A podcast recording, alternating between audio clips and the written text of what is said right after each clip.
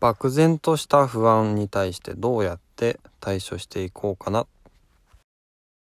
カタリスト。思考の思考の思考のハンマー投げラジオ。毎朝5分のアウトプット週間思考のハンマー投げラジオ。昨日の YouTube 日記で漠然とした不安というかその仕事を今やっているわけですがいろんなものをインプットしたりアウトプットしたりするとその影響を受けるんですねそのアウトプットしてフィードバックを受けたりとか、まあ、いろんな人といろんまあネット上がメインですけどもねネット上でいろんなものをインプットしたりあとは本を読んだりして、えー、いろんな考え方を入れたりとかするしていくとなんかいろんな生き方があるんだなって思うんですよね。でいろんな生き方があるんだなと思うとじゃあ自分はどうしたらいいのかな？自分はどうしたいのかなっていうのを考えるわけです。人生1回しかないし案外短いもんなんですよね。でまあ、それは最近「有働録」って有働由美子さんの本を読んだりとか、まあ、そのしてその有働さんのお母さんっていうのが、まあ、67歳くらいで確か亡くなって有働さんはまあ独立をすると NHK を退社するっていう時にその今いろんな人に相談したりもしたようなんですが、まあ、お母さんがその亡くなる時前とか、まあ、がんになった時にこの人生って短いものねっていうような話をしてたっていうことで、まあ、やっぱ生きたいように生きようかっていう話を書かれてたんですよねその「有働録」っていう本に。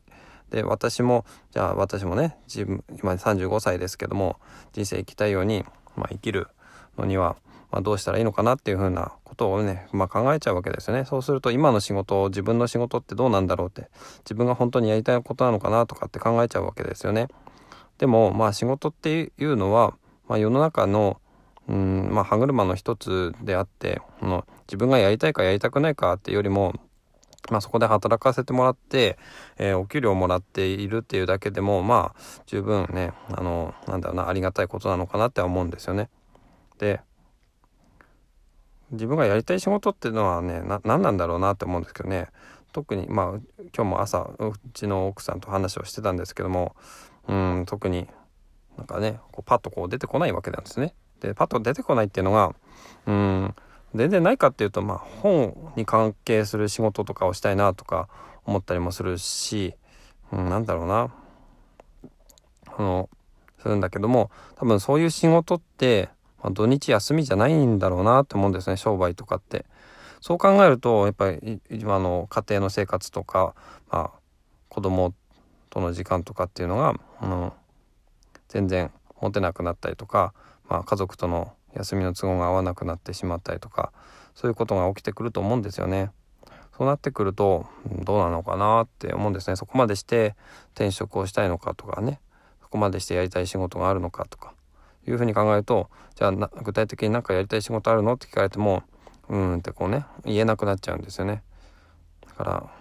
うんまあ本、本屋さんで働きたいのかそれとも出版社に働きたいのかとかまあいろいろあるかもしれないんですけども、まあ、具体的に何もねあのスキルセットもあるわけじゃないし何かできることがあるかっていうとそうでもないんですけどもね、まあ、私がね得意なことは何なのかっていうことだと思うんですけどね。仕事っていうのはまあやりたいこととかやらなきゃなんないこととかできることとか、まあ、できないこととか、まあ、いろんなことがある中で、まあ、やらなきゃならないことなとは思うんですよね。でそれが、まあ、自分がやりたいことにまあなんだろうな変化していければいいのかなと思うんですけどねやりたいことってなんだろうなって、まあ、常々思うわけですけどもとにかくねやっぱり、まあ、どんな仕事についてもその100%満足のいく仕事っていうのはまあまあないわけだと思いますよ。うん、みんなね仕事が大好きで大好きでもう大好きでたまらないっていう人って、まあ、ほとんどいないと思うんですそれでも、まあ、生きていくためには仕事をしてしなきゃいけないんだなっていうことです。仕事をして生きていくと。でその中でそうだな。少し余った時間で余った時間というかまあ休みを取ったりねあの休みの日とかに、えー、楽しいことを計画してやっていくっていうのが、まあ、人生のささやかな楽しみになってくるのかなとは思います。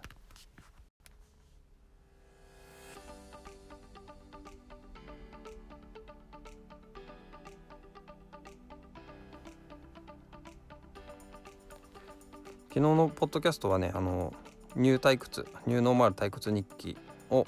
聞いての感想を少しね述べながら、まあ、やっぱりポッドキャストがアウトプット先としてはいいなっていう話をしたんですよね。そしたらまあ足湯さんも聞いてくださったのかなと思います。ツイッターで反応いただいて。で何でしょうね。その、まあ、交流をしたいんだったらそのまず相手の、うん、相手のことに興味関心を向けてでそれで相その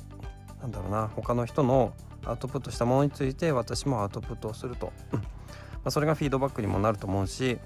うん、その交流ささやかな交流にもなるのかなとは思います。だから、まあ、他のポッドキャストを聞いた感想とかもどんどんね話をしていこうかなと思いますね。でまあ最近はみんなのメンタルームをまた昨日今日と聞いて昨日の回と今日の朝聞いてきたんですけど最新の2つの話。で、まあ、昨日聞いたのがあのめんつゆは醤油に勝るさんだったかと思うんですけども57歳で転職をしてそれで、えー、ベンチャー企業に転職してで人事とか総務とかでいろいろとルールがないところがあったりしてでもそれをどうやって変えていくかっていう話だったと思うんですね。でまあ私の勤めているところもまあベンチャー企業ではないですけどもまあねそのルールがないっていうところはまあどの会社においてもどの組織においてもルールがない部分っていうのはうん長い組織であっても残ってる可能性はあるんですよね。だからそういうのをねじゃあどうやって変えていくのか。で私の場合はあのいろんな所属を転々と回るようなそういう職種なんでじゃあどうやってその行った先で改革をしていくかっていうのに関してはやっぱりねあの6ヶ月を目安に、まあ、最初の、えー、3ヶ月くらいでちょっと担当アリク担当した仕事で実績を成果を上げてそれからあ前からいる人とその結託というかその相棒を見つけてそれでじゃあどういうふうに変えていこうかっていう話ができればいいのかなとは思うんですけどね。うん、まあそんなにねあのあまり考えすぎなくてもいいのかなとは思うんですけども、まあ、ちょっとね今の仕事に対してちょっとコツコツとやっていくと目の前の仕事をコツコツとこなすということ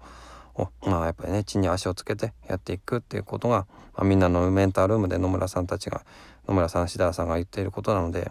まあ地に足をつけてねあの転職するとかしないとか意識が高いとか高くないとかそういうことはちょっと脇に置いといて目の前の仕事をコツコツとやっていくようにしたいなと思います。